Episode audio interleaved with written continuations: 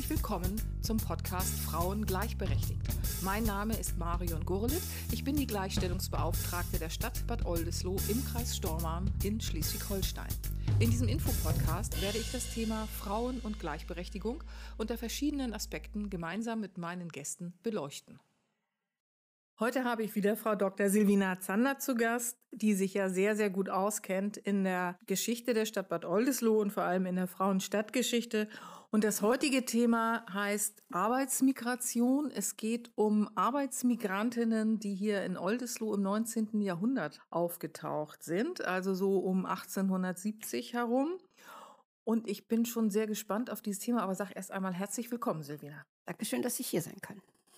Liebe Silvina, kannst du mir erzählen, wie viele Arbeitsmigrantinnen etwa hergekommen sind, aus welchem Land die gekommen sind und waren das sozusagen die ersten, von denen wir wissen? Das würde mich jetzt mal interessieren. Also das sind ja ganz viele Fragen auf einmal. Auf jeden Fall um 1869 begann eine starke Arbeitsauswanderung aus Schweden. Und davon sind auch sehr viele nach Deutschland, vor allen Dingen nach Schleswig-Holstein, nach Mecklenburg und weiter südlich in die Provinz Hannover gegangen. Es waren Schweden, die aus einer Notsituation heraus ihr Land verlassen haben. 1868, 69 gab es sehr schwere Missernten in Schweden und Finnland, so dass die Leute wirklich schwer gehungert haben und keine Zukunft mehr in ihrem Land gesehen haben. Das hatte zur Folge, dass eine sehr große Auswanderungswelle nach Amerika stattfand. Ein Teil aber hat auch versucht, den Lebensunterhalt durch Auswanderung zu bestreiten. Und viele Schweden sind traditionell auch nach Norwegen und Dänemark gegangen und jetzt eben auch nach Deutschland. Für Oldesloe kann man sagen, es ist die erste fassbare große Auswanderungswelle von Arbeitsmigranten, die hier ankam. Und es liegt natürlich auch daran, dass jetzt in der zweiten Hälfte des 19. Jahrhunderts die Bedingungen für eine organisierte Auswanderung besser waren als zu Anfang des Jahrhunderts. Es gab die Eisenbahn, es gab die Dampfschifffahrt und vor allen Dingen ist sehr früh ein Netz ausgebildet worden, das in Schweden ein Agentensystem entwickelt hat, das willige Arbeitskräfte angeworben hat. Sie konzertiert mit dem Schiff nach Deutschland gebracht hat, vor allen Dingen über Lübeck. Und dort trafen diese Migranten dann wiederum auf ein Agentennetz, das sie dann verteilt hat auf ihre Arbeitsplätze. Das ist ja eine spannende Geschichte. Also mir kommen jetzt gerade so Bilder der türkischen Arbeitsmigranten und Migrantinnen in den Kopf, als sie als sogenannte Gastarbeiter angeworben wurden in der Türkei, um hier zu arbeiten. Da, sozusagen, das gab es vorher auch schon, dieses äh, Netz von Agenten. Waren auch Agentinnen dabei oder waren das alles Männer? Also die Agenten, die in Schweden agierten, wir haben im Oldesloher Landboten eine Anzeige, das ist ein Herr Schulz, der ist auch fassbar, der saß in Osby, das ist in Smallland oder Schuhen. Hm? Und in Oldesloe gab es sicherlich eine Frau Klink, die aber schwer zu fassen ist. Auf jeden Fall sehr viele der schwedischen Dienstmägde haben, als sie nach Oldesloe kamen, bei ihr zeitweise gewohnt. Es kann sein, dass sie die Vermittlung und das Weiterleiten der Mädchen oder auch der Knechte dann in Oldesloe in ihrer Hand gehabt hat. Sicher ist das nicht, steht aber zu vermuten. Die großen professionellen Makler waren dann aber doch wohl in der Regel Männer. Ja, Oldesloe war ja natürlich auch eine kleine Stadt. Es ist ja auch heute immer noch keine Großstadt. Jetzt haben wir etwas über äh, 25.000 Menschen, die hier in Oldesloe wohnen. Aber damals waren es natürlich deutlich weniger. Also ich denke deutlich unter 10.000 ja, Einwohner, ja, Einwohnerinnen. Ja. Wahrscheinlich eher so im 5.000er Bereich. Ja. So und entsprechend kann man sich vorstellen, und es war sehr ländlich geprägt immer noch, auch wenn die Industrialisierung langsam Fahrt aufgenommen hat, auch für Oldesloe. Liege ich ja. da richtig? Ja, auf jeden Fall muss man sagen, dass natürlich auf der einen Seite die schwedische Angebotsseite war von Arbeitskräften. Auf der anderen Seite musste ja auch ein Bedarf da sein, damit sie hier nicht ins Leere fielen. Und in der zweiten Hälfte des 19. Jahrhunderts begann natürlich auf der einen Seite die Industrialisierung äh, Fuß zu fassen oder Fahrt aufzunehmen. Und auf der anderen Seite hat sich auch die Landwirtschaft umorganisiert. Die alten patriarchalischen Gutsysteme waren zerbrochen. Die Gutsbesitzer, Landwirte, die haben jetzt mehr darauf abgestellt, ihre ehemaligen Landarbeiter sozusagen freizusetzen oder die gingen, weil sie in der Industrie besser verdienten, zogen also in die Städte Und gebraucht wurden jetzt saisonale Arbeiter. Das war natürlich billiger. Und diese Saisonarbeiterschaft, die nimmt dann erst ab 1890 wirklich Fahrt auf. Da verschwinden sozusagen die Schweden und es kommen die russisch-polnischen und galizischen Arbeiter. Davor aber haben die schwedischen Landarbeiter diese Lücken zum Teil aufgefüllt. Genau, und das war wahrscheinlich auch so, dass sie nicht das Gleiche verdient haben wie deutsche Menschen, die dann also in der Landwirtschaft tätig waren oder als Dienstboten. Oder gibt es dazu irgendwelche Unterlagen? Also es gibt nicht viele Zahlen dafür. Also für Oldesloe gibt es gar keine. Also in der Anzeige dieses Maklers, der in Schweden aktiv war, da steht drin, wie viel sie verdient haben. Auf jeden Fall kann man sagen, Mägde weniger als Knechte. Äh, das Problem war wahrscheinlich gar nicht mal so sehr der unterschiedliche Lohn, und das war am Anfang auch wahrscheinlich überhaupt nicht das Problem. Es wurde dann eins, als man anfing, die schwedischen Arbeiter aus den geltenden Dienstverträgen sozusagen auszunehmen. Ein einheimischer Dienstbote konnte alle halbe Jahre kündigen, die Schweden aber nur jedes Jahr. Und wenn sie vorher aus dem Dienst gingen, dann haben sie praktisch ihren gesamten Lohn verloren. Man kann sich vorstellen, wie hart das war. Das wurde dann damit deklariert, dass man ihre Transportkosten abgearbeitet haben wollte. Und viele dieser schwedischen Dienstmägde, die herkamen, waren sehr, sehr jung unter 20, die Mehrzahl in den 20ern selten ältere. Und was ein großes Problem war, viele dieser Frauen sind in Schweden unter falschen Bedingungen angeheuert worden. Das wird immer wieder in den Akten erwähnt. Ihnen ist eine gute Arbeit versprochen worden in einem Haushalt als Dienstmarkt. Und dann sind sie hier auf die Meierhöfe geschickt worden, also da, wo Milch produziert wurde. Und das ist eine extrem harte Arbeit gewesen. Und viele der Dienstmägde haben das gar nicht durchgehalten. Die kamen hier schon kränklich und schwach an und waren der Arbeit überhaupt nicht gewachsen. Und wenn sie dann gingen, dann haben sie praktisch keinen Lohn mehr bekommen. Und wir haben in Oldesloe einen aktenkundigen Fall von zwei wahrscheinlich Schwestern, heißen beide Magnusdotter mit Nachnamen, die auf einem Gut hier in der Nähe gearbeitet haben und die nach Lübeck geflohen sind, sich dort beim schwedischen Konsul gemeldet haben und ausdrücklich gesagt haben, sie würden nie wieder zur Arbeit zurückgehen, sie seien unter falschen Bedingungen angeheuert worden. Und ihr Arbeitgeber, der versucht also per Polizei sie zurückzukriegen, aber der schwedische Konsul schützt sie, also sie werden nicht ausgeliefert. Na, immerhin, dass Sie da so einen Schutzpatron sozusagen gefunden haben in Form des schwedischen Konsuls. Aber das erinnert einen ja sozusagen, wenn es um diese Anwerbung von Arbeitskräften geht, an viele Sachen, die man auch äh, heute noch kennt. Die Anwerbung unter falschen Voraussetzungen sozusagen. Man kann sich ja vorstellen, dass diese schwedischen jungen Mädchen natürlich aus einem Land kommen, wo Hunger herrscht, dass die entkräftet sind, dass die Versorgung nicht gut war, auch die gesundheitliche Versorgung nicht und dass sie dann so einer schweren körperlichen Arbeit nicht gewachsen sind. Vielleicht sind sie ja auch aus Orten gekommen, wo sie vorher nicht in der Landwirtschaft tätig waren. Genau, viele kamen aus Städten. Also das ist für sie sicherlich sehr hart gewesen. Was wir schon angesprochen hatten, der schwedische Konsul hat sich in der Tat für seine Staatsangehörigen eingesetzt, immer wieder. Das war auch sehr oft nötig. Zum Beispiel diese Unterstützung hatten später die russisch-polnischen Saisonarbeiter in dieser Form nicht. Man muss aber auch sagen, manchmal fielen diese schwedischen Dienstboten dann durch alle Raster. Angedacht war, dass die sozusagen für ein Jahr herkommen und dann rotieren und zurückgehen. Das hat natürlich in dieser Form nicht stattgefunden. Das kennen wir ja auch aus der späteren Immigration. Und dass die Schweden zum Beispiel auch hier gescheiterte Landsleute nicht unbedingt wieder zurückhaben wollten, wenn sie die dann dort als Sozialfälle hatten. Das betraf vor allen Dingen schwedische Dienstmägde, die hier schwanger geworden waren. Schweden wollte die auch nicht unbedingt zurückhaben, aber die deutschen Kommunen haben gesagt, das sind keine die haben hier kein Heimatrecht, wir unterstützen sie nicht, sie müssen zurück. Und da sind sie manchmal wirklich durch alle Raster gefallen. Und was ist dann passiert mit es denen? Hat, es gibt da ganz lange Aushandlungsprozesse, wer sich nun für wen zuständig erklärt. Und letztendlich hat Schweden seine Staatsbürger dann wieder zurückgenommen. Sie haben eine Weile das so gehandhabt, dass man, wer zehn Jahre in Deutschland war, aus der Staatsbürgerschaft rausfiel. Da gab es dann aber Protest dagegen und dann haben sie es wieder so geändert, dass man sich melden konnte, ein Jahr davor, bevor man zehn Jahre da war und sagen konnte, ich verlängere. Im Grunde hatten sie das Recht, nach Schweden zurückzugehen. Aber das hieße wahrscheinlich auch für einige, die dann, äh, sag ich mal, in der Situation waren, sie sind schwanger geworden, eventuell auch vom deutschen Dienstherren und sind sozusagen weggelaufen, haben keinen Lohn bekommen, wenn sie sozusagen vor diesem einen Jahr gegangen sind dass die wahrscheinlich alle es geschafft haben, irgendwie in Sicherheit zu kommen oder zum Konsul zu kommen. Und dann waren sie sozusagen obdachlos auf der Straße. Das oder? ist durchaus vorgekommen. Also wir haben einen Fall in den Oldesloher Akten, wo ein totes Kind gefunden wurde auf der Feldmark und verdächtigt wurde eine junge schwedische Dienstmagd, die man hochschwanger aus der Stadt hat gehen sehen. Wenn die Arbeitgeber sehr hart waren, konnten sie sie sofort entlassen, so wie sie erfuhren, dass sie schwanger sind. Das betraf aber deutsche Dienstmädchen genauso.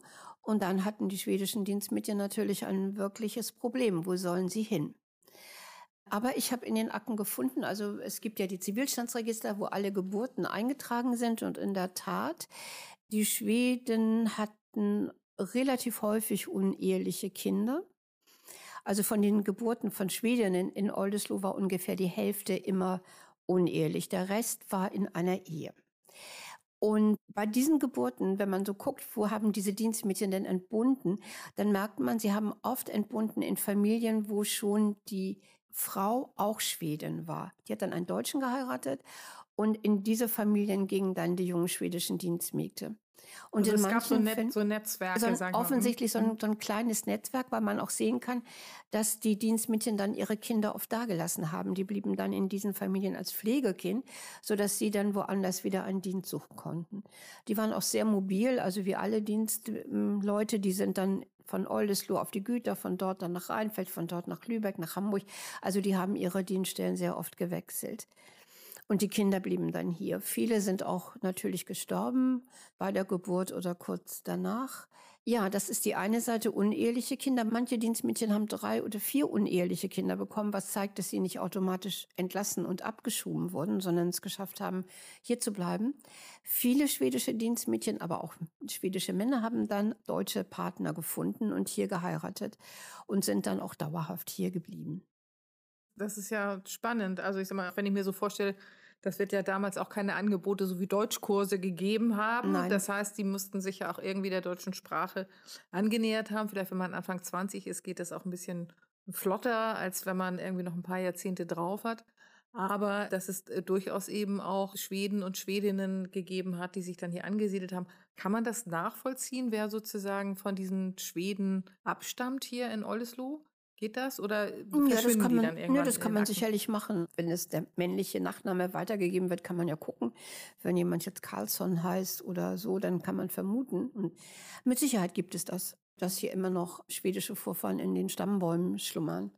Auf jeden Fall. Wie viele von diesen schwedischen Dienstmädchen, Landarbeiterinnen haben wir denn hier gehabt in Oldesloe? Das werden ja nicht so viele. Das sind nicht sein. so viele gewesen. Also man, es ist wie gesagt ein großes Quellenproblem. So richtig wissen wir das nicht.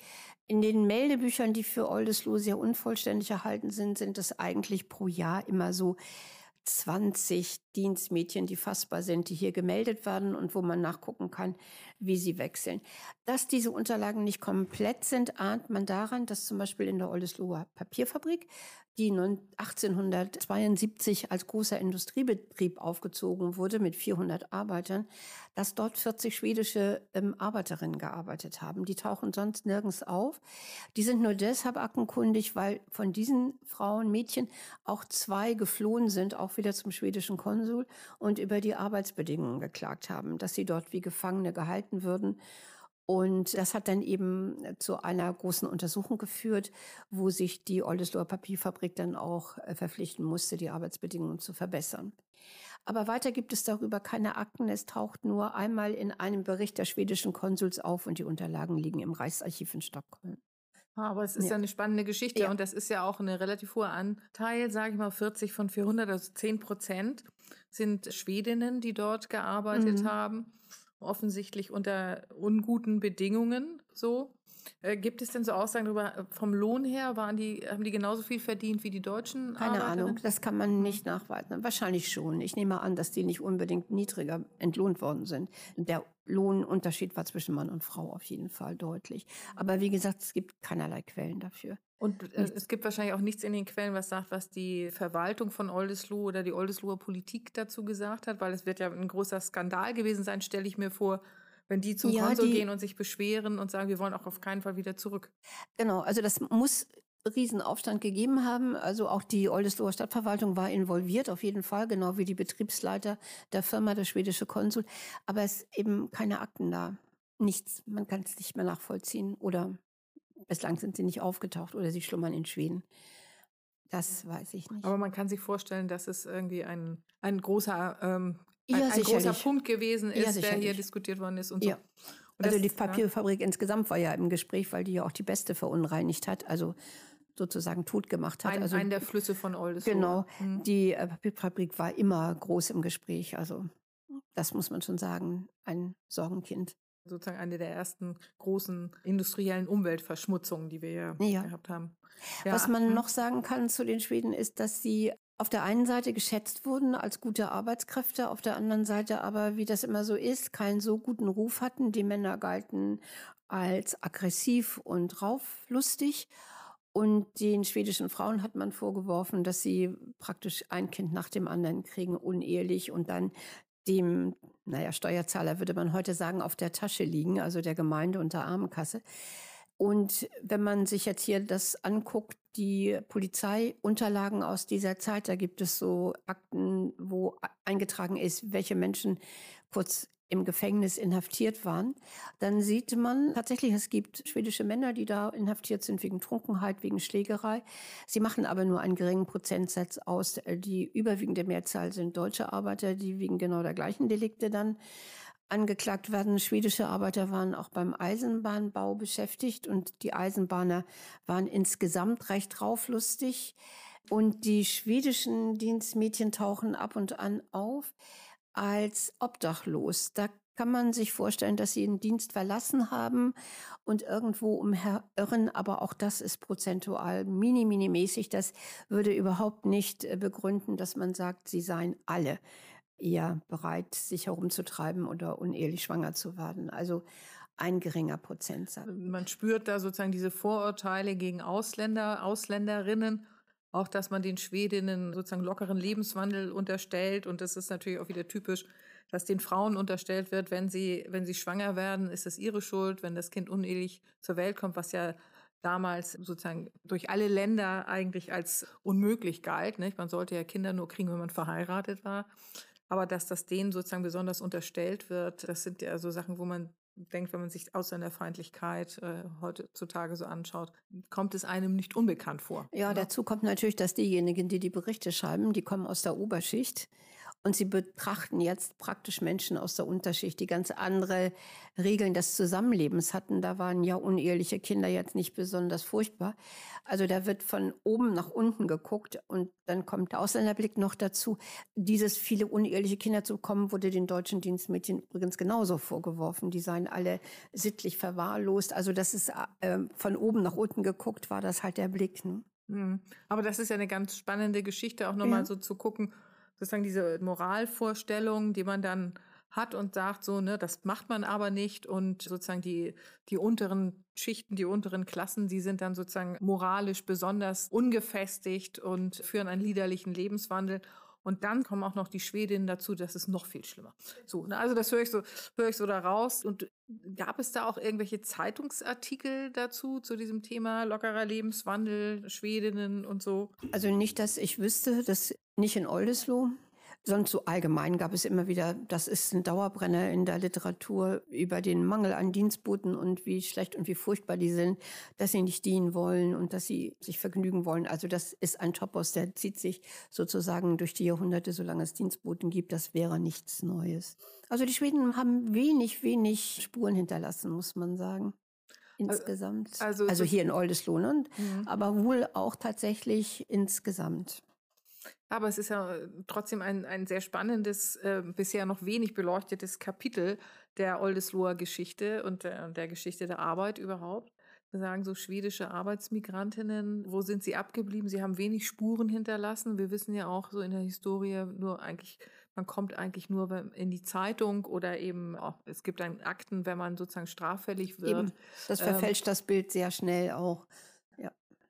Genau, aber das ist auch eine sehr spannende Geschichte, sich das anzuschauen und dann eben auch so zu gucken, wie hat sich sozusagen diese Beginn der Industrialisierung auch auf so eine kleine Stadt wie Oldesloe ausgewirkt. Also auch ne, solche Sachen wie Papierfabrik, die dazu gekommen ist, Eisenbahn, Eisenbahnbau und so, ne, dass das ganze Leben sich natürlich stark gewandelt hat. Also auch für die Deutschen, die dann gesagt haben, ja, es ist eigentlich dann besser, ich arbeite in der, in der Fabrik in der großen Stadt und verdiene mehr und es ist nicht so. Genau, nicht so auch besonders für Frauen, die dann eben nicht mehr äh, Dienstmarkt sein wollten, was ja wirklich ein extrem anstrengender Arbeitsprozess war. Die mussten bei ihren Dienstherren wohnen, Tag und Nacht zur Verfügung stehen. Schwere körperliche Arbeit, das schien es natürlich wirklich interessanter, in die Stadt zu gehen, in einem Industriebetrieb zu arbeiten. Oder ihnen wurde vorgeworfen, sie würden alle Nehmamsellen werden wollen. Also auf jeden Fall raus aus dieser Dienstpflicht. Und da kamen dann die Schwedinnen gerade recht, die das erstmal noch ähm, gemacht haben und die Stellen dann unter Umständen eingenommen haben. Ja, weil die Arbeit war ja trotzdem da. Die, die ja Arbeit war ja da, mhm. genau. Ja, also das ist wirklich eine, eine ganz spannende Geschichte, wenn man sich das anschaut. Und ja, ich bin ganz beglückt, dass du so viel weißt davon und uns immer wieder davon berichten kannst. Also wirklich toll und du trägst es ja auch wirklich super vor. Danke, danke. Man kann dir immer gut zuhören. Wie ich auch von einigen Menschen weiß, die den Podcast hören, dass sie immer ganz angetan sind von den Beiträgen zur Frauenstadtgeschichte. Danke, danke. ja, ich danke dir, dass du da warst und uns wieder mit so einem Bereich erhellt hast. Dankeschön. Tschüss. Tschüss.